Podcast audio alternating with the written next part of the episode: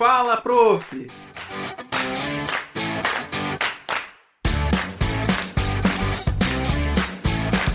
Olá, boa noite. Sejam todos muito bem-vindos a mais um episódio do programa Fala Prof.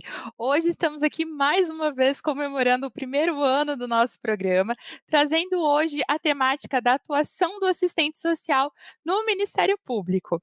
Hoje, infelizmente, a nossa querida professora Terreli não está presente, teve um imprevisto, mas estamos aqui com a nossa convidada especial, a professora Adriele Volpato Craveiro. Professora, por favor, se apresente. Olá, pessoal, boa noite a todos e a todas. Eu sou Adriele Volpato Craveiro, sou assistente social do Ministério Público no estado do Paraná e atualmente eu sou assistente social na 16ª Unidade Regional de Apoio Técnico Especializado, que fica bem no interior do estado do Paraná, na região de Cianorte. É, Daqui a pouquinho eu vou conversar com vocês, vou falar um pouquinho sobre a atuação do assistente social dentro do Ministério Público, mas a Thalita pediu para que eu me apresentasse.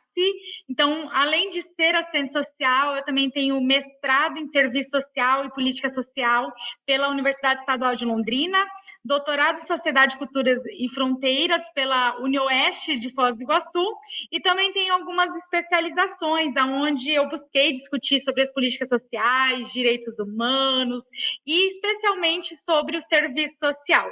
E é um prazer estar aqui com vocês hoje, compartilhando um pouquinho sobre a atuação do assistente social no Ministério Público.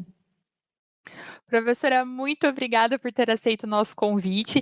Esse é um assunto que os alunos têm nos pedido muito, né? Falar um pouquinho mais sobre a atuação profissional e trazer um pouquinho da experiência, né, do nosso dia a dia de trabalho.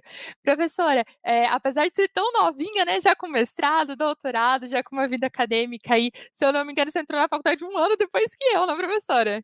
Éramos Nós colegas de movimento estudantil.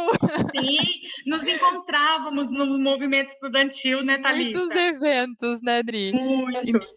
E, e a, agora nós estamos aqui na vida acadêmica, né, dando segmento na vida acadêmica, na formação continuada. Professora, conta um pouquinho para a gente, então, como que é o papel do serviço social dentro do Ministério Público, um pouquinho da sua experiência. Ótimo. Então tá, eu vou começar, antes de falar sobre a atuação do assistente social dentro do Ministério Público, é, contando para vocês um pouquinho sobre a minha trajetória profissional. Então, eu sou assistente social, me formei em 2009 pela Faculdade Estadual de Educação, Ciências e Letras de Paranavaí, e desde então sempre dei aula e sempre fui muito concurseira. É, o meu primeiro, primeiro emprego foi numa instituição que atendia pessoas com câncer, depois eu fui trabalhar no Hospital Universitário de Maringá, depois eu fui para o Centro de Atenção Psicossocial Infanto Juvenil, CAPSI de Maringá, e depois acabei indo para o outro lado do estado do Paraná para assumir o concurso do Ministério Público em Foz do Iguaçu. Em Foz do Iguaçu, fiquei quase quatro anos atuando enquanto assistente social no Ministério Público lá na região da Tríplice Fronteira Brasileira. E atualmente eu estou no outro lado do Paraná, no interior do estado, também atuando no Ministério Público. Antes de eu falar e comentar sobre a minha atuação profissional no Ministério Público, eu gostaria de pontuar uma questão muito importante, que é a inserção dos assistentes sociais no Ministério Público. É, o Ministério Público ele tem um marco fundamental a partir da Constituição Federal de 1988. Por quê? Até a Constituição Federal de 1988, o Ministério Público acabava atuando muito na área criminal. A partir da Constituição Federal de 88, começou a se ter uma nova forma de compreender a atuação do Ministério Público. A partir da garantia dos direitos sociais, da luta pelos direitos humanos, buscando debater as políticas sociais. Com isso, nós vamos ter esse marco do que era o Ministério Público antes da Constituição Federal de 1988 e do que se transformou o Ministério Público a partir da Constituição Federal de 1988. Esse fato ele é muito importante, porque é ele que vai marcar a introdução dos assistentes sociais no Ministério Público. A partir do momento que o Ministério Público passa a atuar no social, passa a atuar nas políticas sociais, na defesa dos direitos humanos, outros profissionais vão ser importantes para social, para que o Ministério Público compreenda a sociedade. É nesse momento que nós vamos ter espaço para outras profissões, inclusive os assistentes sociais do Ministério Público. A Constituição vai marcar a nossa inserção dentro do Ministério Público. A partir de então, o serviço social no Ministério Público vem se ampliando e vem construindo o seu processo de trabalho. Durante muitos anos, os assistentes sociais do Ministério Público atuaram prioritariamente em demandas coletivas. Mas a partir da organização da categoria do serviço social no Ministério Público, a partir do próprio direcionamento institucional do Ministério Público, atualmente a atuação dos assistentes sociais do Ministério Público acaba se dando prioritariamente a partir das demandas de natureza coletiva. Não que nós não atuamos nas demandas individuais, daqui a pouquinho nós vamos é, abordar sobre essa questão, mas nós atuamos prioritariamente nas demandas coletivas. Porque quando eu penso, por exemplo, numa criança em situação de violência, eu não estou pensando só na Mariazinha, na Maria e na Antônia. Eu estou pensando num coletivo de crianças que não podem sofrer violência. Quando eu penso numa pessoa idosa em situação de abandono, eu não estou pensando só no seu Manuel e no seu João. Eu estou pensando num coletivo de idosos que vivem em situação de abandono. Por, por isso, e devido à própria missão institucional do Ministério Público, a atuação hoje dos assistentes sociais que estão inseridos, inseridas no Ministério Público, se dá prioritariamente a partir da demanda de natureza coletiva, nessa dimensão da defesa dos direitos, na defesa é, das políticas sociais. Uma questão que eu acho bem importante é diferenciar rapidamente o que é o Ministério Público do próprio Poder Judiciário. Quando nós pensamos na organização do Estado brasileiro, nós vamos ter aquela divisão dos poderes, né? Poder Executivo, Poder Legislativo e Poder Judiciário. O Ministério Público ele não faz parte de nenhum desses três poderes. O poder executivo, nós temos o grande representante, por exemplo, nos municípios, que é o prefeito, o poder legislativo, os vereadores, o poder judiciário é lá aonde fica o juiz. Muitas pessoas acham que é o fórum, mas o fórum é o prédio, né? É o espaço físico, é o poder judiciário, onde fica o juiz. O Ministério Público ele é considerado por muitos como um quarto poder. Ele não faz parte do Poder Executivo, nem do Poder Legislativo, nem do Poder Judiciário. O Ministério Público ele vai ser esse quarto poder. Ele tem uma autonomia funcional e ele vai trabalhar tanto nas demandas que vão ser judicializadas, que vão lá para o juiz, que vão lá para o fórum, mas o Ministério Público também pode trabalhar é, administrativamente, extrajudicialmente, e não só nas situações que nós vamos judicializar, que precisa é, da decisão do juiz. O Ministério Público ele tem essa missão de ser o representante da sociedade. Em todas as situações, o Ministério Público sempre vai representar a sociedade e a coletividade. Então, por isso, por exemplo, que o Ministério Público, nós temos ali os promotores, as promotoras e os servidores, os assessores, os estagiários, e já no Poder Judiciário, é onde nós temos também os servidores, nós temos os assessores, nós temos o juiz.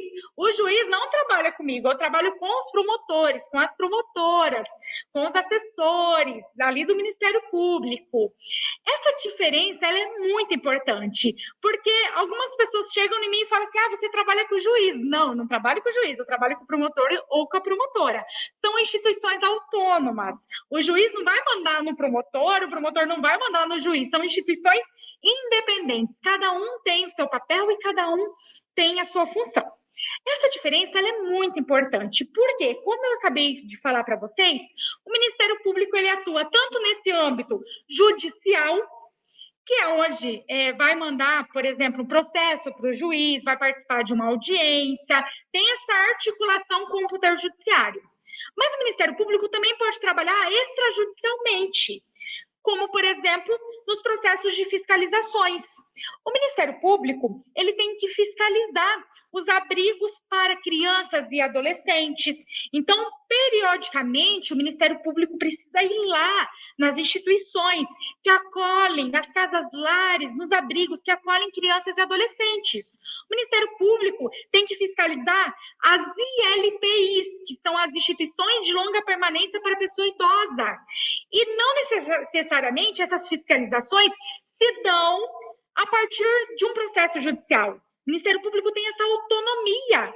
O Ministério Público pode fazer acordos extrajudiciais também, pode é, fazer termos de ajustes de conduta com o gestor público, para que o gestor público é, adeque a algo que está irregular, que tem um prazo para adequar, e não necessariamente nós precisamos judicializar as demandas.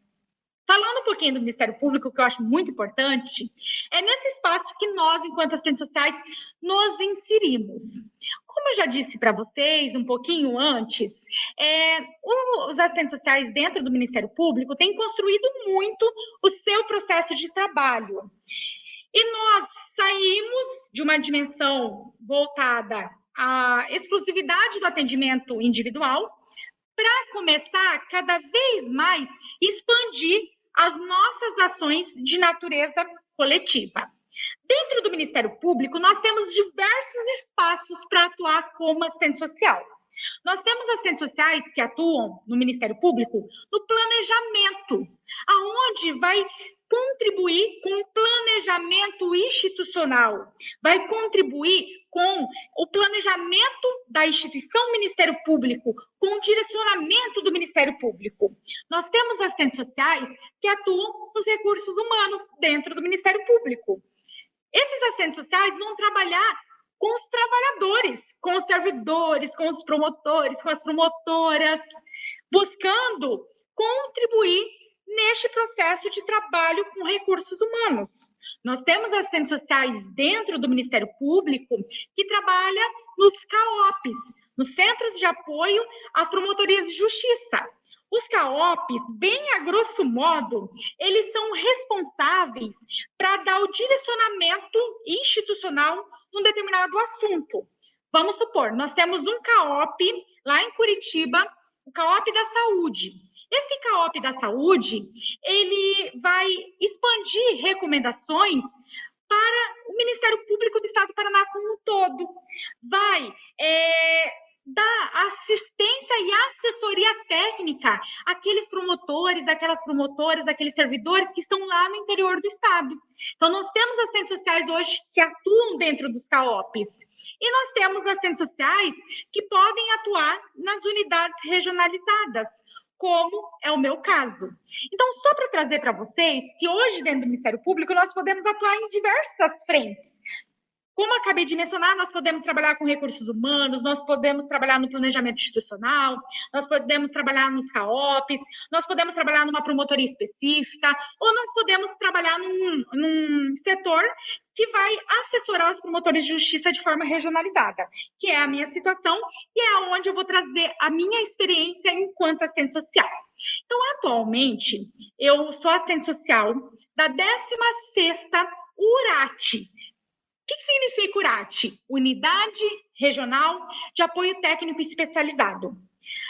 A URAT, ela é um setor no Ministério Público que vai prestar assessoria aos promotores de justiça. No estado do Paraná, nós temos 18 URATs.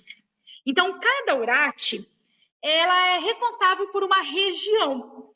A minha URAT é a 16ª URAT que tem como sede Cianorte.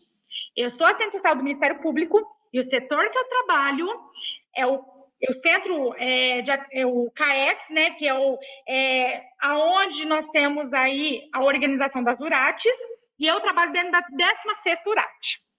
Tá, Adriele, deixa eu só fazer uma intervençãozinha aqui. Nós recebemos várias participações dos alunos já, tem polos do Brasil inteiro participando, alunos de é, até pessoas que não são alunas também, tá? Tem gente da Bahia, do Rio Grande do Sul, Minas Gerais, Rio de Janeiro, alguns aqui de Curitiba, do polo do SIC, do polo do Carlos Gomes, bastante ex-alunos do serviço social, alguns já profissionais, outros ainda estudantes. Temos estagiários, tem uma estagiária aqui, ó, do MP no CAEX da primeira URAT em Curitiba. E Ai, é, algumas, algumas pessoas já perguntaram para gente, gostaria que você esclarecesse, por gentileza, se para trabalhar como assistente social no Ministério Público hoje tem que ser única e exclusivamente por concurso público. Só, é, só mais um recadinho para quem está assistindo a gente. Nós estamos disponibilizando um link de inscrições para quem tem interesse em receber o certificado de uma hora. Então é só você acessar o site, fazer a sua inscriçãozinha ali e daí você vai, uh, vai ter acesso ao certificado. É, para você ter acesso ao certificado, você precisa prestar atenção na live que nós vamos falar a palavra-chave, que vai ser para vocês responderem lá no site e comprovar que vocês assistiram, tá bom? Permaneçam com a gente que daqui a pouquinho a gente passa a palavra-chave para vocês. Professora, por favor. Obrigada, Talita. Então, ó, segurem aí. Hoje, Adriele atua na 16ª URAT, que é a região de Cianorte. Segurem aí que eu vou responder as perguntas. É, o Ministério Público tem formas diferentes de ingresso. Então, por exemplo, no Ministério Público do Paraná, a grande maioria dos assistentes sociais que estão no Ministério Público são assistentes sociais concursados. No meu caso, eu sou concursada do Ministério Público, tanto lá em Foz do Iguaçu, eu tinha feito um concurso, passei, fui para lá. Depois eu fiz um outro concurso aqui em Cianorte e passei também e acabei vindo para cá pedir exoneração de Foz do Iguaçu porque eu ficaria mais perto da minha família. Então, na minha situação, eu sou concursada. A grande maioria dos assistentes sociais são concursados hoje dentro do Ministério Público do Estado do Paraná. Mas além dos assistentes sociais concursados, nós temos também assistentes sociais que são cargos comissionados e assistentes sociais que são cedidos, que são de outros órgãos, mas que são cedidos para o Ministério Público. Porém, dentro das URATs, que é onde eu trabalho, todos os assistentes sociais são concursados. Então, a via de ingresso para o Ministério Público, de forma geral, hoje no Estado do Paraná, se dá através de concurso público. A nível de Brasil, é, nós temos alguns ministérios públicos que a forma de ingresso é ministério é, concurso público, mas nós estamos vivenciando um processo muito grande de sucateamento das relações de trabalho, não só no Ministério Público, mas em outros espaços ocupacionais também. E esse sucateamento se dá também com outras possibilidades de ingresso. Mas nós, enquanto assistentes sociais do Ministério Público, sempre lutamos pela abertura de concurso público. Inclusive, no estado do Paraná, assim, nós sempre estamos lutando para que se tenha vaga de ingresso de assistentes sociais por meio de concurso público, porque nós sabemos o quanto que isso faz a diferença para o profissional e o quanto que isso faz a diferença também para a população que recebe os nossos atendimentos. Porque é, a partir do momento que você tem uma estabilidade enquanto profissional concursado, você sabe que você vai conseguir chegar no próximo ano e dar continuidade no seu trabalho. É, você tem algumas seguranças que, infelizmente, outras formas de empregar o assistente social acaba não tendo. Então, por isso que nós lutamos tanto para que os assistentes sociais ingressem é, no Ministério Público através de concurso público. Mas isso é uma briga muito grande, porque nós sabemos o quanto que o próprio mercado de trabalho vem sucateando as contratações de profissionais. No Ministério Público do Estado do Paraná, nós temos é, uma característica que é ter a maioria dos assistentes sociais é, concursados aí, e são profissionais que vêm fazendo história, são profissionais de referência. Nós temos assistentes sociais dentro do Ministério Público que já trabalharam no governo federal, no governo estadual, que são referência a nível nacional. Então, isso, assim, é um motivo de muito orgulho. E os assistentes sociais do Ministério Público hoje têm uma organização coletiva bem interessante.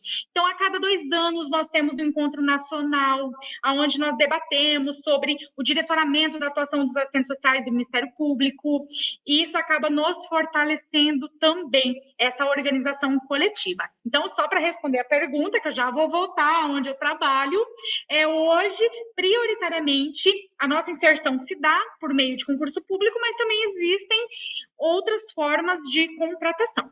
Então, vamos lá. A Adriele trabalha no Ministério Público, num setor que é a 16ª Unidade Regional de Apoio Técnico Especializado, que é a 16ª URAT. O que significa isso, Adriele? Significa que, embora eu esteja hoje aqui em Cianorte, aqui em Cianorte tem um fórum, aqui em Cianorte é uma comarca, o fórum de Cianorte, a comarca de Cianorte, engloba seis municípios.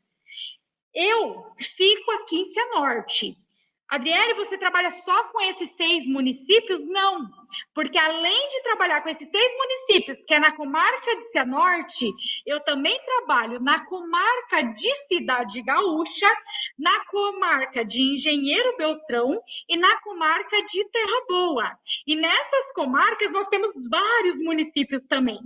Então, hoje eu, enquanto assistente social, eu vou assessorar os promotores de justiça nessas diversas comarcas, atuando nesses diferentes municípios. Só que em Cianorte nós temos seis promotores de justiça. Cada promotor de justiça vai cuidar de uma área específica. Então, nós temos um promotor de justiça que vai cuidar só da, da área da criança do adolescente e do ato infracional. Nós temos uma promotora de justiça que cuida da área da saúde, da pessoa com deficiência é, e da pessoa idosa. Então, nós temos um outro promotor de justiça que cuida só do patrimônio público. Os promotores de justiça, eles têm as áreas específicas para atuar. E nós, enquanto assistentes sociais, que atuamos de forma regionalizada, nós vamos atuar em todas essas áreas. E não é só com esses promotores que estão na comarca. Como eu acabei de falar para vocês, aqui na comarca onde eu atuo, que é a sede da minha região, Cianorte, são seis promotores de justiça, são seis municípios, mas eu não atuo só em Cianorte. Eu também sou assistente social da comarca de Terra Boa, da comarca de Engenheiro Beltrão e da comarca de Cidade Gaúcha.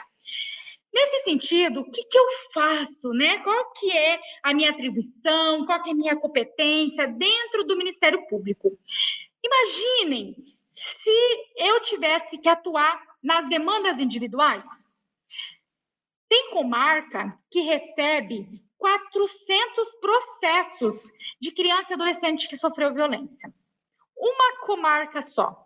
Tem comarca que recebe 700 processos de situação de violência doméstica e familiar contra a mulher.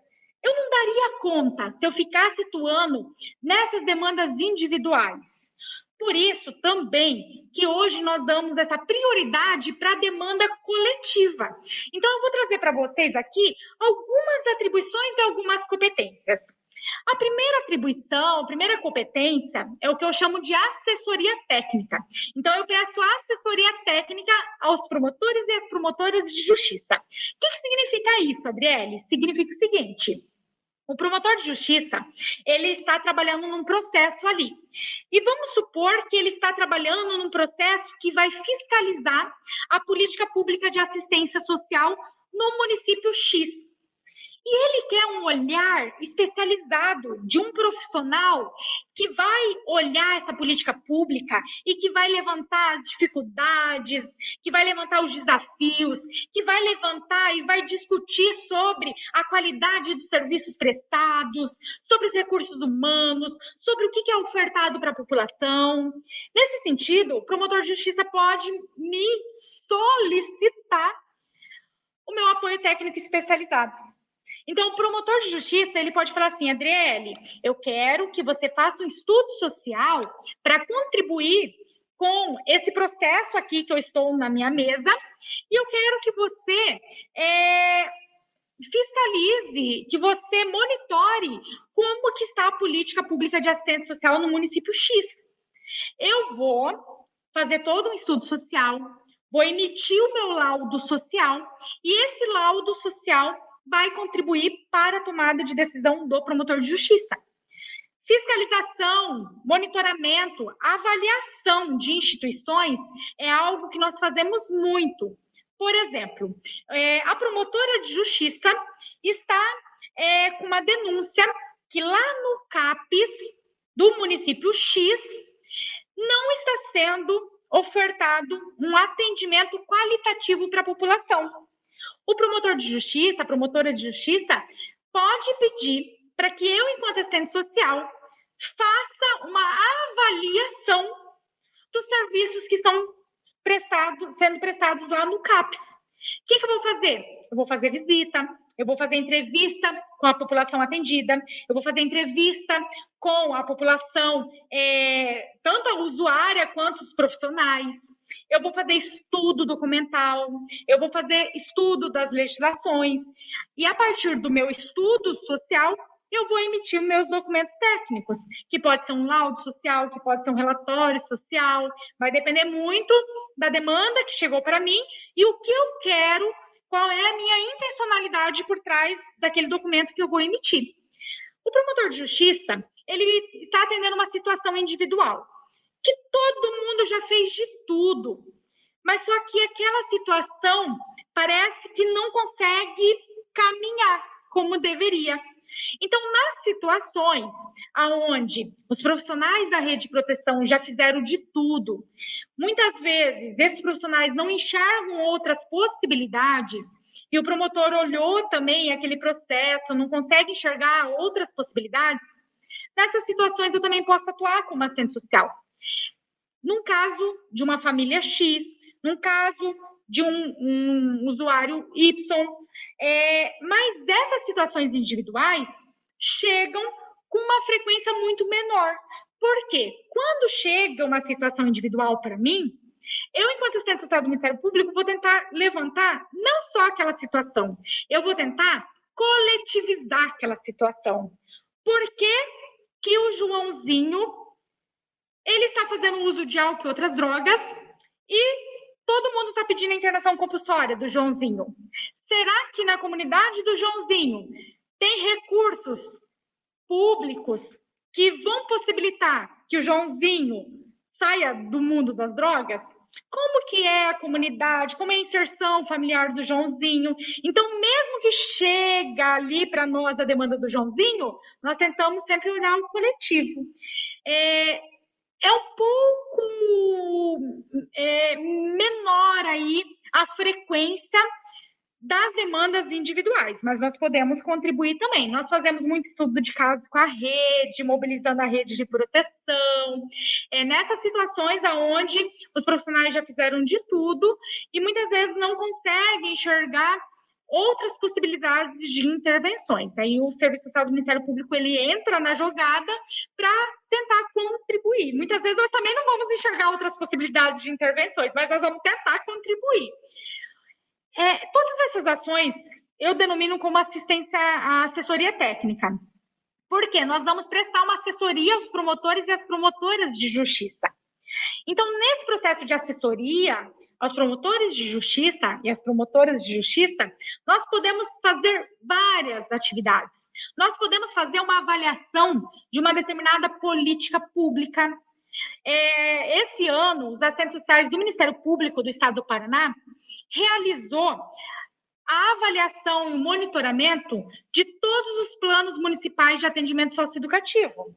Então, todos os municípios tiveram que construir os planos municipais de atendimento socioeducativo. E nós fizemos uma análise desses planos municipais.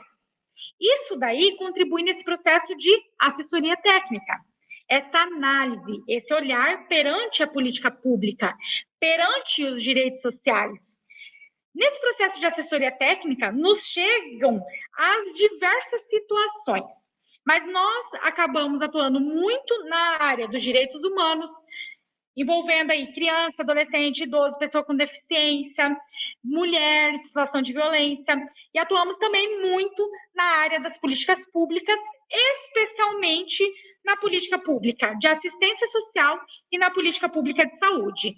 E nos últimos anos, começou a aumentar a demanda que vem para nós em relação à política pública de educação. Bom, além da assessoria técnica, nós fazemos outras atividades, nós temos outras atribuições e outras competências. Professora, antes de você entrar nas próximas atribuições, deixa eu só fazer aqui, o pessoal já está me cobrando a palavra-chave de hoje, né? Hoje a nossa palavra-chave, em homenagem ao Ministério Público, trazemos a palavra justiça.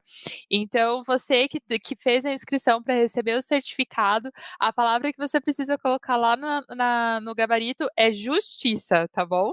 Muito obrigada a todos que estão nos assistindo. Professora, tem alunos seus aqui, ó. Tem a Tatiana Assis, que diz que é sua aluna em uma pós-graduação. Nós temos o Polo de Tubarão, Santa Catarina. Temos. É... Nossa, é eu vi tanto polo aqui. Quer ver? Hum, nossa, só porque eu falei, eu, eu, me perdi aqui na, nos polos, que é muito, muito comentário. Mas a gente está com bastante participação de, de profissionais do serviço social, de alunos do serviço social. Temos a participação aqui do Edson, que é nosso, nosso colega de trabalho aqui da Uninter, que a esposa dele foi serviço social e ele está assistindo, hein? Ela está tá em aula agora e ele está assistindo. Então já está ali contaminada ali com a, com a formiguinha do serviço social, né? Já está interessado também. Então, professora, pode continuar a sua fala. Os alunos estão amando, o pessoal que está participando tem elogiado muito. Ó, a Vera L. Fonseca traz que você tem uma excelente aula, traz uma visão clara das funções de cada um dentro do Ministério Público. Elogios não faltam, viu, professora? Depois eu vou te passando. Pessoal, conforme vocês tiverem dúvidas, podem pontuando aqui que nós vamos dialogando, tá bom? Bom, além desse processo de assessoria técnica, nós, enquanto assistentes sociais do Ministério Público, podemos participar de projetos específicos, de acordo com a realidade da região que nós estamos inseridos e inseridas. Aqui em Cianorte, por exemplo, eu coordeno um grupo, eu sou coordenadora junto com a promotora de justiça, Elaine Lopo Rodrigues, nós coordenamos um grupo que atende os autores de violência doméstica e familiar contra a mulher. Então, o que, que acontece? Né? A mulher vai lá, faz o boletim de ocorrência e às vezes demora para a audiência acontecer.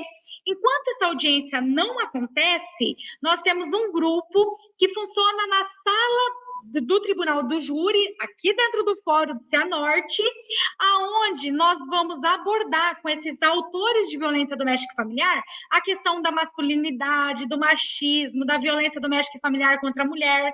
São quatro encontros que eles são obrigados a participar enquanto parte das medidas de proteção. No primeiro dia, eles chegam super bravos, porque eles acham que nunca fizeram nada. Ela que foi errada, eu não fiz nada. Onde se viu a juíza ter mandado eu participar desse grupo?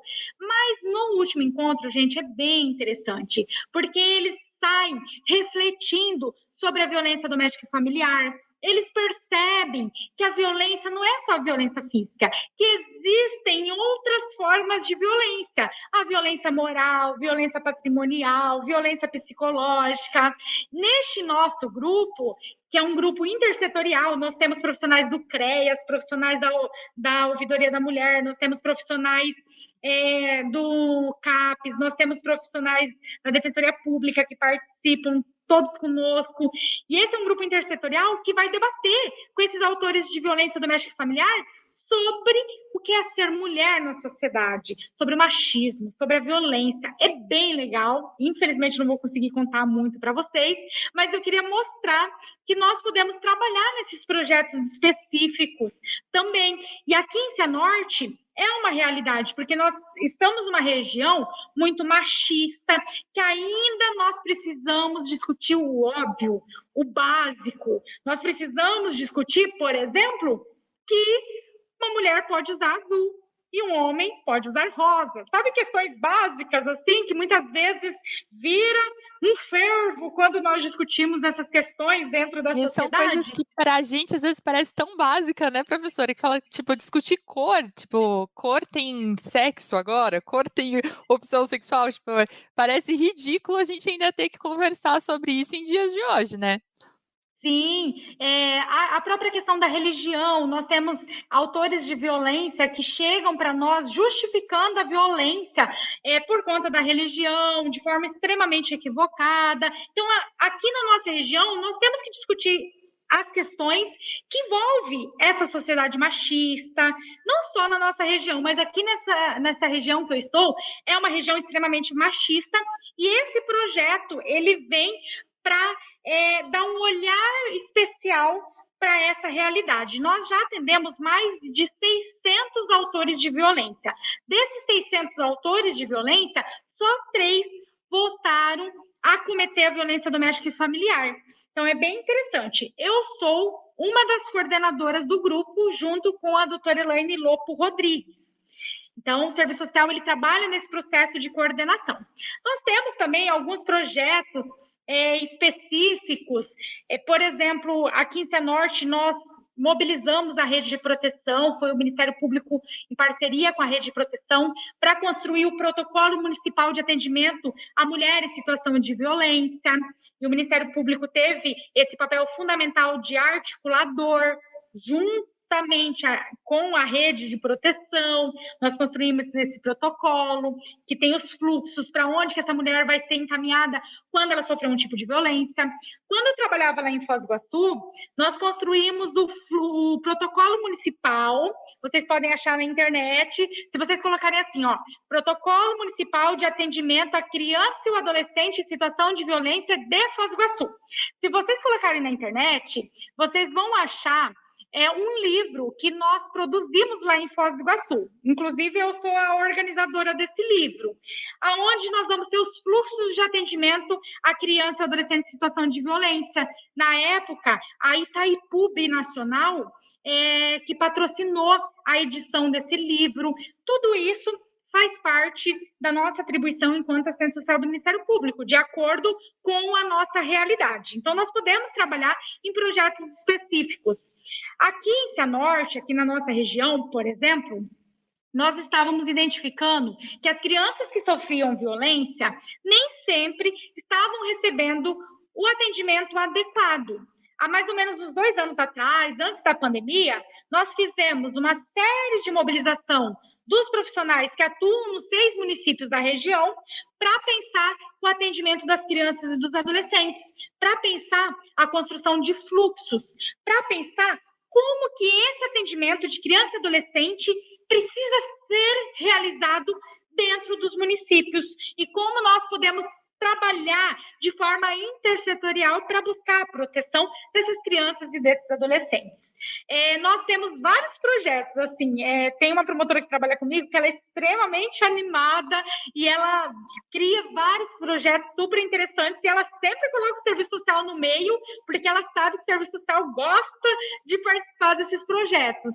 E há mais ou menos umas duas semanas ela veio conversar comigo e ela falou assim, ó, a hora que passar a pandemia, nós vamos criar um projeto para discutir a violência doméstica e familiar nas escolas, porque nós precisamos discutir com as crianças, com os adolescentes, o que, que é a violência doméstica e familiar. Aí, pessoal, o Ministério Público e a partir da atuação do serviço social pode criar vários projetos, pode criar várias ações, de acordo com a realidade. É, há mais ou menos um mês atrás, nós fizemos um encontro o Serviço Social do Ministério Público aqui da região, que puxou um encontro com todos os conselhos municipais para debater controle social, para debater a importância do conselho, para debater a importância do espaço dos conselhos de direitos e de políticas públicas. Esse encontro, é, depois que nós realizamos, nós acabamos participando de um outro evento da Secretaria Municipal de Assistência Social, que foi uma parceria entre a Secretaria e o Ministério Público, que fez um seminário e que também debateu sobre a questão do controle social, a importância dos conselhos de políticas públicas e dos conselhos de direitos. Essas parcerias, elas são fundamentais. O Ministério Público não faz nada sozinho. Aqui na nossa região, nós encontramos muitos parceiros, isso é muito importante. Só para só uma dúvida aqui que surgiu, é, essas demandas do Ministério Público, elas chegam até vocês de que forma? Por quais portas de entrada, né? E também é, por falar em realidade, né, a gente não poderia deixar de, de, de, comentar essa questão do estado de pandemia, né? Como que vocês têm realizado o trabalho agora nesse período com todas essas questões de saúde envolvidas? Ótimo. Então, tá bom. Então, assim, ó, o Ministério Público, ele tem organizações diferentes a nível nacional. No estado do Paraná, nós temos as promotorias de justiça no interior do estado e nós temos, em muitas comarcas, as centrais de atendimento ao cidadão.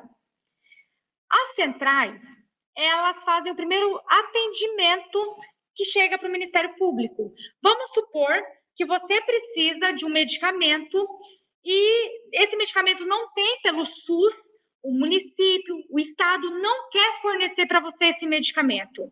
O Ministério Público, ele pode contribuir nesse processo. Ele pode entrar com uma ação contra o estado, contra o município, cobrando a garantia deste medicamento. Então, nessas situações, por exemplo, em Cianorte, nós recebemos o primeiro atendimento, nós fazemos o primeiro atendimento na central de atendimento. E a partir da central de atendimento, é encaminhado para as promotorias de justiça. Mas tem situações que chegam diretamente para a promotoria de justiça. Eu trabalho enquanto assistente social lá no CRAS e eu tenho uma denúncia para fazer. Eu tenho uma situação de violência que eu preciso falar para o Ministério Público que está acontecendo essa situação de violência. Eu posso mandar direto o relatório para a promotoria de justiça? Pode, não tem problema nenhum. É, nós temos situações também de denúncias anônimas. Então, assim, tem várias portas de entradas que as denúncias chegam para o Ministério Público. Professora, e, e, enquanto profissional? Por exemplo, o profissional está lá no CRAS e, ou num abrigo, por exemplo, e está sendo negligenciado alguma situação. Ele pode ir direto ao Ministério Público para solicitar que algo seja realizado? Pode, com certeza. O Ministério Público ele tem que ter esse canal com a sociedade. O Ministério Público ele precisa fazer esse atendimento. Ele precisa ser o grande representante da sociedade. Então, o Ministério Público ele precisa ter essa porta aberta. Nunca, na verdade, não poderia, tá? Não poderia, nunca poderia por exemplo, uma pessoa não ser atendida no Ministério Público, pelo menos para receber uma orientação. O Ministério Público ele tem esse papel constitucional de orientar, de encaminhar. Muitas vezes a demanda que chega para o Ministério Público não é no Ministério Público, mas nós temos a obrigação de falar, não é aqui. Você já procurou o CRAS? Você já procurou a Defensoria Pública? Você já procurou um advogado? Você já procurou fulano. O Ministério Público ele tem esse papel de orientar, de atender. E esses diferentes canais podem ser acessados. Inclusive, os profissionais que atuam nos diferentes setores podem estabelecer esse diálogo com o Ministério Público, com o promotor de justiça, com a promotora de justiça, com um assessor, com os profissionais, porque o Ministério Público está ali para servir a população. E quando nós falamos da população, nós falamos inclusive dos profissionais. É, qualquer pessoa pode receber a orientação do Ministério Público, é, pelo menos, às vezes não é ali que vai ser atendida a sua necessidade, a sua demanda, mas pelo menos será orientada a tomar as providências cabíveis, a realizar os encaminhamentos necessários. E como que essa demanda chega para nós, né? Falei para vocês como que entra as demandas para o Ministério Público, que pode ser das diferentes formas. É, pode ser através de uma denúncia anônima, é, pode ser através, por exemplo, de um relatório do Conselho Tutelar, de um relatório do profissional da rede, pode ser a partir do atendimento à população, o Ministério Público ele faz esse atendimento à população. Então, as portas de entrada são as mais diversas, depende muito da promotoria, depende muito do entendimento do próprio promotor, da própria promotora. Mas esse atendimento tem que ser realizado. E para nós, como que chega a demanda, né? Nós temos é, aquelas intervenções que o promotor solicita, como nessas situações da assessoria técnica, de projetos específicos, mas nós temos também as ações que nós chamamos de proatividade, que são aquelas ações que não necessariamente um promotor solicitou, mas que nós sabemos que nós podemos contribuir. Vamos supor que está tendo uma é, audiência pública para tratar sobre é, os direitos da população no município X. Às vezes, não tem nenhum promotor que solicitou que eu participe da audiência pública, mas eu avalio que é importante eu participar, até para que eu possa ter conhecimentos para assessorar os promotores e as promotoras de forma qualitativa, então eu posso participar. É, nós temos muitas demandas de proatividade e que às vezes nós levantamos e nós levamos até o próprio promotor de justiça. É, aqui eu dou muito trabalho com os promotores, eu sempre brinco, eles me dão trabalho, mas eu também dou trabalho para eles. Porque às vezes os profissionais da rede de proteção, eles chegam em mim e falam assim, Adriele, está acontecendo isso, isso, isso no CRAS, lá no CREAS, Adriele, no nosso município, nós precisaríamos ter uma instituição para pessoa idosa, e não tem. Os profissionais trazem muito essa demanda para nós. E cabe a nós, enquanto assistentes sociais do Ministério Público, mostrar para os promotores de justiça, para as promotoras, para o Ministério Público como um todo, o que é necessário de intervenção institucional na sociedade. Então, a partir é, da nossa intervenção profissional, os promotores muitas vezes acabam abrindo procedimentos administrativos, acabam, inclusive, ingressando com ações civis públicas a partir deste nosso olhar que se transforma em assessoria técnica e que nós também levamos demanda para que os promotores e para que as promotoras atuem garantindo é, aquilo que está previsto na Constituição Federal enquanto atribuição, enquanto competência do próprio Ministério Público.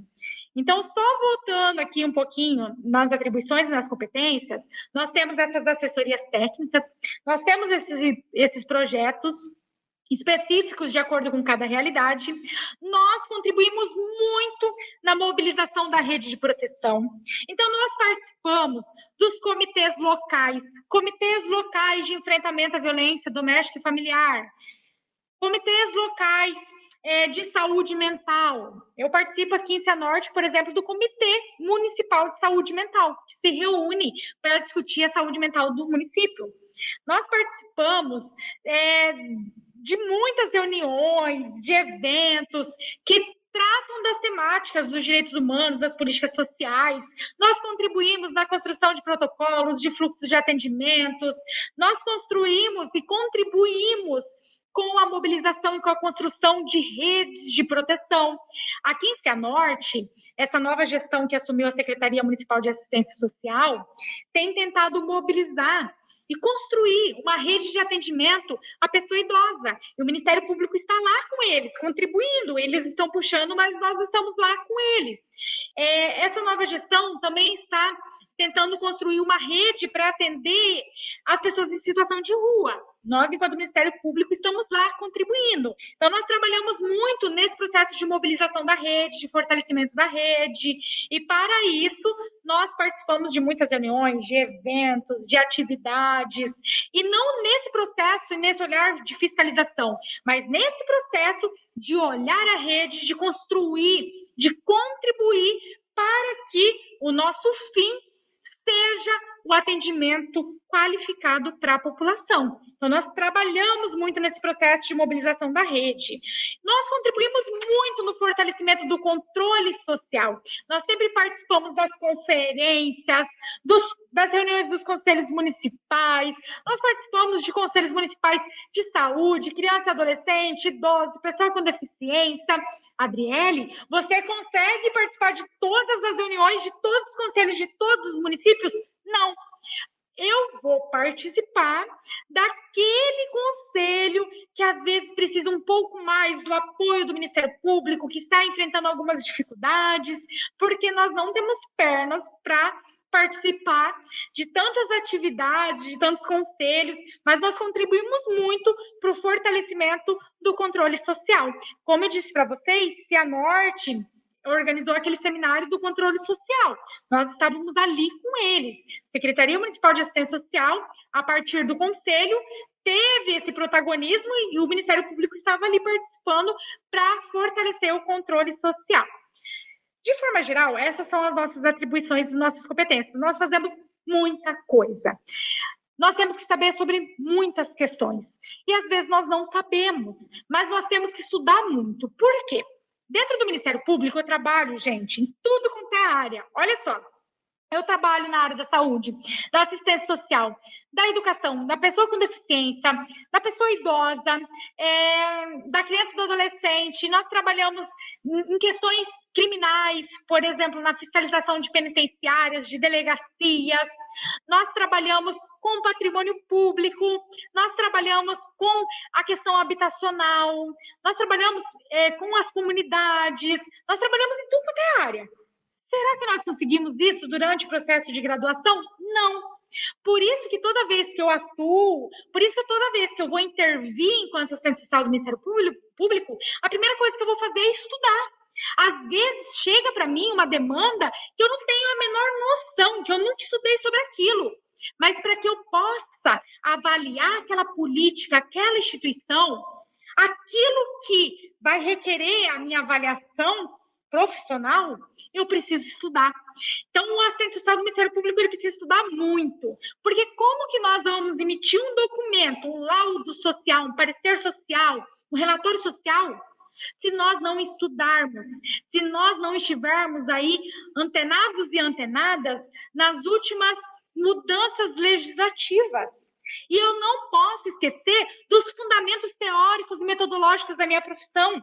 O serviço social ele precisa ter esse olhar crítico na, da sociedade. Eu não posso apenas reproduzir aquilo que eu vejo. Eu preciso fazer uma análise de conjuntura, uma análise crítica, que a nossa graduação nos proporciona esse direcionamento crítico, mas que não é suficiente. Por isso que, dentro do Ministério Público, nós precisamos sempre estudar. Estudar faz parte do nosso processo de trabalho. E antes de eu entrar sobre a questão da pandemia, que eu não esqueci, Thalita, é falar da importância de nós, enquanto assistentes sociais, independente do espaço socioeducacional que nós estivermos inseridos e inseridas, nós precisamos estar nos espaços que representam a nossa profissão. Hoje, por exemplo, eu faço parte do Conselho Regional de Serviço Social do Paraná que é o CRES Paraná, que é a entidade que vai defender a nossa profissão, que vai lutar pelo serviço social. Então, nós precisamos estar nesses espaços do CRES, nos espaços coletivos de organização da nossa categoria, de organização da classe trabalhadora. Nós precisamos estar juntos e juntas aos movimentos sociais, porque a luta por uma outra sociedade não se dá da 8 horas da manhã até às 17 horas da tarde, para que nós possamos lutar por uma outra sociedade, conforme inclusive está lá no nosso código de ética, nós precisamos ir muito além. Não tem como ser assistente social das 8 às 5 da tarde. Nós somos assistentes sociais 24 horas, né? Embora eu não esteja exercendo a, o meu processo de trabalho, mas a minha visão crítica, ela vai acontecer nas conversas e nos diálogos com a nossa família no domingo, vai é, acontecer é, a, quando aqui em casa a gente fala rua. que serviço social é estilo de vida, né? Porque é o Com tempo certeza. todo. É. Não tem e, como ter o serviço social só no horário de trabalho, né? Só no horário comercial, invade a vida inteira. E, e, e assim, né, Thalita, quando nós passamos pela rua, por exemplo, e nós verificamos uma pessoa em situação de rua, vivendo em situações subhumanas, não tem como você falar assim, ah, eu não sou assistente social, amanhã, 8 horas da manhã, eu venho aqui, eu olho, eu vou sentir alguma sensação. Você vai ficar indignada, você vai ficar revoltada, você vai, é, muitas vezes, inclusive, ligar, né? Olha, tem uma pessoa situação de rua, tá aparecendo está nessa situação. Eu lembro que eh, minha mãe mora numa cidade aqui no interior do estado do Paraná, que é chamada Japurá, uma cidade bem pequenininha. E eu lembro que quando eu me formei, assim, foi uma pessoa é, totalmente alcoolizada lá em casa, pedir comida, nós demos a comida para essa pessoa, e eu lembro que essa pessoa, depois que ela comeu, ela caiu, assim, na frente da minha casa, na hora nós ligamos para a ambulância, a ambulância falou que não ia vir buscar, porque é, essa pessoa fazia isso, essa pessoa ia dormir na frente da minha casa, mas nós vimos que essa pessoa, ela não estava dormindo, ela estava passando mal. E eu lembro que eu já era assistente social na época, e eu já comecei a utilizar os nossos conhecimentos, porque nós não vamos conseguir ver uma pessoa ali naquela situação e falar: ah, eu não sou assistente social, vou retirar a minha visão crítica de sociedade, daqui a pouco eu vou olhar para ela e vou tentar intervir, né? E é bem isso que a professora Thalita trouxe para nós. Nós acabamos sendo assistentes sociais 24 horas. E esse contexto da pandemia, ele acabou mudando um pouquinho a nossa rotina dentro do Ministério Público. Nós temos, a nível nacional, é, três três direcionamentos institucionais de assistentes sociais do Ministério Público. Nós temos aqueles assistentes sociais que hoje já voltaram a trabalhar presencialmente. Nós temos aqueles assistentes sociais que estão fazendo é, um pouco a questão do trabalho, do home office, né, do teletrabalho, tem uma discussão, uma diferença aí, mas que atuam, por exemplo, três vezes na semana em casa e duas vezes na semana lá presencialmente. E nós temos, por exemplo, as situações é, que os assistentes sociais estão fazendo 100% o trabalho remoto e algumas situações que necessitar, nós estamos vindo fazer o atendimento presencial. Eu me enquadro nesse terceiro grupo de assistentes sociais que tem feito 100% trabalho remoto, mas quando necessita, vai fazer as atividades presenciais. Então, por exemplo, hoje eu faço esse trabalho remoto, eu tenho que cumprir minha carga horária, eu tenho metas, eu tenho que, eu tenho toda uma rotina assim que acaba misturando com a minha vida privada e ao mesmo tempo acaba muitas vezes nos adoecendo porque nós não saímos desse ambiente doméstico e nós temos outras atividades e isso acaba inclusive impactando negativamente na nossa saúde mental. Então, hoje eu estou trabalhando em casa, mas toda vez que é necessário uma visita presencial, participar de uma reunião presencial, nós acabamos realizando. Mas nós também acabamos adaptando, por conta das próprias exigências sanitárias, algumas atividades. Por exemplo, reuniões com a rede. As reuniões que eu tenho mobilizado, eu tenho feito tudo pela plataforma do Google Meet. Então, eu monto um grupinho ali do WhatsApp, mobilizo os profissionais e encaminho o link do Google Meet para que eles possam participar. Toda semana eu participo em torno de umas 15 reuniões online com os profissionais da rede de proteção, com profissionais específicos. Então, em média, aí umas 15 reuniões online. E além disso, nós não paramos na elaboração dos relatórios, nós fazemos muitos relatórios, muitos laudos sociais, muitas análises documentais. O assistente social do Ministério Público ele escreve muito, porque ele dá o seu parecer verbal, mas ele também tem que dar o parecer escrito. Ele elabora muitos laudos sociais, ele elabora muitos relatórios sociais.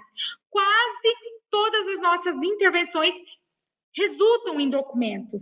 E esses documentos é uma forma indireta de dar continuidade ao nosso processo de trabalho. Então, nós acabamos elaborando, fazendo a todo momento documentos técnicos. E isso não parou nesse contexto da pandemia. Nós temos é, tentado continuar os nossos atendimentos, mas os nossos atendimentos foram impactados negativamente por exemplo, aquele grupo que eu coordeno, que eu sou uma das coordenadoras, que atende os autores da violência doméstica e familiar contra a mulher, teve que ser suspenso.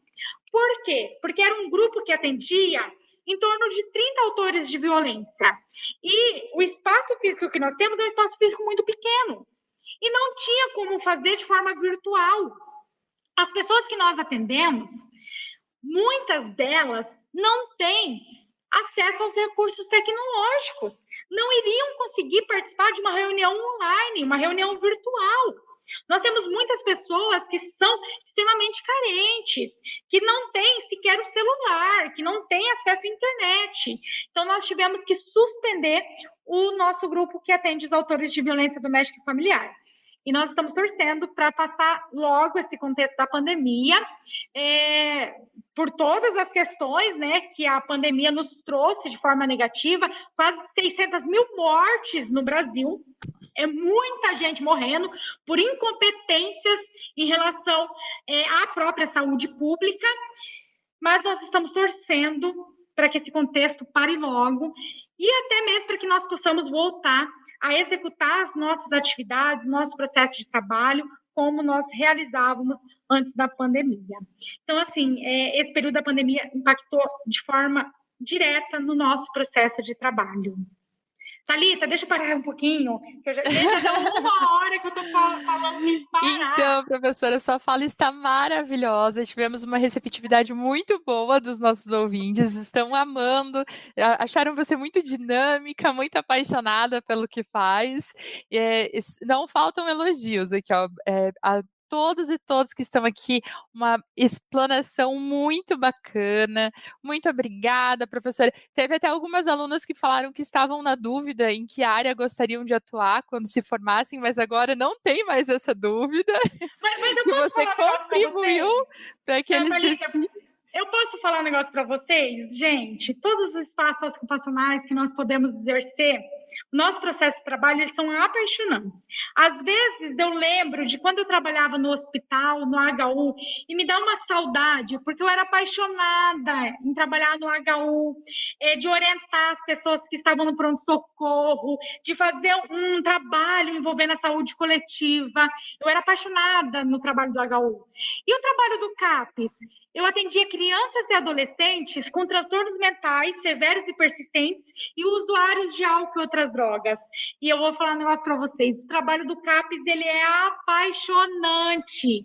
Eu gosto muito do trabalho do MP. Mas se eu tiver que falar assim para vocês, ah, você prefere o trabalho do MP ou você prefere o trabalho do CAPES ou o trabalho do HU? Eu garanto para vocês que vai ser uma briga muito grande, porque em cada espaço socioocupacional nós temos especificidades diferentes. Eu, às vezes, acordo e falo assim: ah, eu queria estar tanto lá com as crianças, com os adolescentes. Eu gostava tanto, sabe, de, de olhar para aquelas crianças, para aqueles adolescentes, deles chegarem de forma direta, de falar, de falar sobre os sonhos, que muitas vezes nós acabamos esquecendo com, quando nós somos adultos, né? Eu, eu era apaixonada pelo trabalho do CAPES, assim, eu lembro com muito amor e muito carinho. E às vezes eu falo, ah, o que eu estou fazendo aqui no Ministério Público? Eu gostava tanto do CAPES, a mesma coisa em relação ao HU. O que eu estou fazendo aqui no Ministério Público? Gostava tanto do HU. Eu gosto muito do trabalho do Ministério Público, mas eu garanto para vocês que os outros espaços ocupacionais que eu passei não perdem. Então fiquem tranquilos. Eu falava quando eu me formei que o único lugar que eu não ia trabalhar era na saúde mental, que eu jamais ia trabalhar em CAPS. E foi o lugar que eu mais me apaixonei. A atuação profissional dentro do CAPS faz toda a diferença. Então, pessoal, independente de onde vocês forem atuar, atuem com muito amor. Olhem para o outro e veja no outro possibilidades de transformar esse mundo. Olhe para a sociedade sempre de forma a questioná-la. Não passe por uma pessoa em situação de rua e ache que aquilo é normal. Não veja uma situação de violência contra idoso e ache que aquilo é normal. Seja um profissional comprometido, independente do espaço ocupacional que você está. Eu tenho certeza que vocês vão ser muito, muito felizes aonde vocês estiverem, porque a atuação profissional do serviço social é maravilhosa no próprio serviço social por nada. É, eu estou aqui acompanhando a, a, sua fala e com o celular do lado ligado no Facebook, vendo os comentários aqui para responder, só vejo o coraçãozinho subindo, você falando e os coraçõezinhos subindo aqui, que o, o pessoal está gostando muito da sua fala, Andri. Ó, nós tivemos aqui participação dos alunos do Serviço Social do Polo de São Gotardo, Minas Gerais, a Fabiane do Rio Grande, de Pelotas, do Rio Grande do Sul, do Polo de Lajeado, de Três Rios, Rio de Janeiro, Janeiro. Daí tem mais gente de Pelotas, do Rio Grande do Sul, tem de Belo Horizonte, Três Rios, tem de, de, vários povos. Gente, me perdoe se eu não consegui falar de todos aqui, é porque tem muitas participações, a gente não tem mais tempo. Dri, a sua fala foi maravilhosa, os alunos gostaram muito. Ah, já fica aqui o convite para você voltar mais vezes para falar um pouco mais, porque a gente sabe que quando a gente fala de uma coisa que a gente ama, flui muito bem, né, professora? Que a gente sabe Ô, que Deixa eu passar para o pessoal antes que eu esqueça. Eu fiz uma página lá no Instagram. Às vezes eu acabo não alimentando, mas tem semana que eu estou inspirada. Tudo quanto é evento eu posto lá. Eu fiz uma página no Instagram que é Clube do Serviço Social. É, aí, qualquer coisa vocês adicionam. Ah, eu já sigo lá. É, e qualquer coisa, se alguém tiver alguma dúvida, alguma questão, pode me mandar uma mensagem no individual que eu fico à disposição para responder. Clube do Serviço Social, é uma página do é, Instagram minha. Depois a gente coloca tanto lá no, no AVA para os alunos, para as pessoas que se inscreveram, quanto aqui nas redes sociais, o endereço da, do, do Instagram para vocês acompanharem. E também, pessoal, quem tiver alguma dúvida e quiser mandar, as nossas redes sociais estão abertas, tanto da, da Rádio Ninter quanto da pós-graduação na área de serviço social, as nossas pessoais, minha e da professora Reli também, que vocês já nos encontraram. Então, fiquem à vontade de mandar, inclusive, sugestões para os próximos programas. Qual tema vocês gostariam de escutar algum especialista, alguém que trabalha na área, falando um pouquinho mais para vocês? Professora Adriele, agradeço de coração a sua participação. Já deixo aqui o convite para no ano que vem a gente fazer novas falas, que os alunos gostam muito da sua exposição. Você é muito clara, você é muito amável no que você fala, você fala com. Não, não fala aquele. É, juridiquês, né, que a gente fala, tipo, aquela coisa difícil, as pessoas conseguem te entender muito bem, adoramos a sua aula, e, pessoal, lembrando sempre que a formação continuada é muito importante, né, professora? A professora Adriele, gente, desde que eu conheço ela, só vejo essa mulher estudando, ela estuda o tempo todo. Então, assim, não pensem que serviço social é, é fácil, porque a gente precisa sim, tá sempre em formação, a gente está sempre estudando, sempre, ah, sempre tem alguma coisa para a gente aprender. Então, fiquem à vontade para conhecer as nossas redes sociais, para conhecer os cursos que nós temos que nós oferecemos na área de serviço social. E depois eu vou deixar também para vocês as referências da professora Adriele. Ela já tem alguns livros publicados. Quem tiver interesse, depois a gente passa também o link. Pessoal, muito obrigada a todos vocês que estão nos assistindo. Semana que vem a gente tem mais. Semana que vem a gente volta falando sobre o serviço social e a psicologia na educação. Que daí a gente vai trazer um pouquinho mais essa discussão da atuação profissional. Muito obrigada a todos, professoras. Eu só, eu só queria te agradecer também, porque a hora que a Thalita trouxe né, esse convite, é, eu não podia, ela falou assim, ah, professora, quando você puder, e, e assim, né, a Thalita me chama de professora, mas ela é minha amiga desde a época do movimento estudantil, e com certeza eu não não teria como eu negar esse convite dela. Então, muito obrigada pelo convite. E saiba que a minha admiração e meu carinho por você também é enorme, viu? Muito ah, obrigada. Ah, obrigada, professora. E eu sei que a sua agenda é muito complicada, né? Muito cheia, mas a gente vai se ajustando aí. Quem sabe no futuro próximo a gente possa trabalhar mais um pouquinho juntas. Pessoal, muito obrigada. Tenham uma excelente semana e semana que vem a gente está de volta. Até mais. Tchau, tchau. Fala, prof!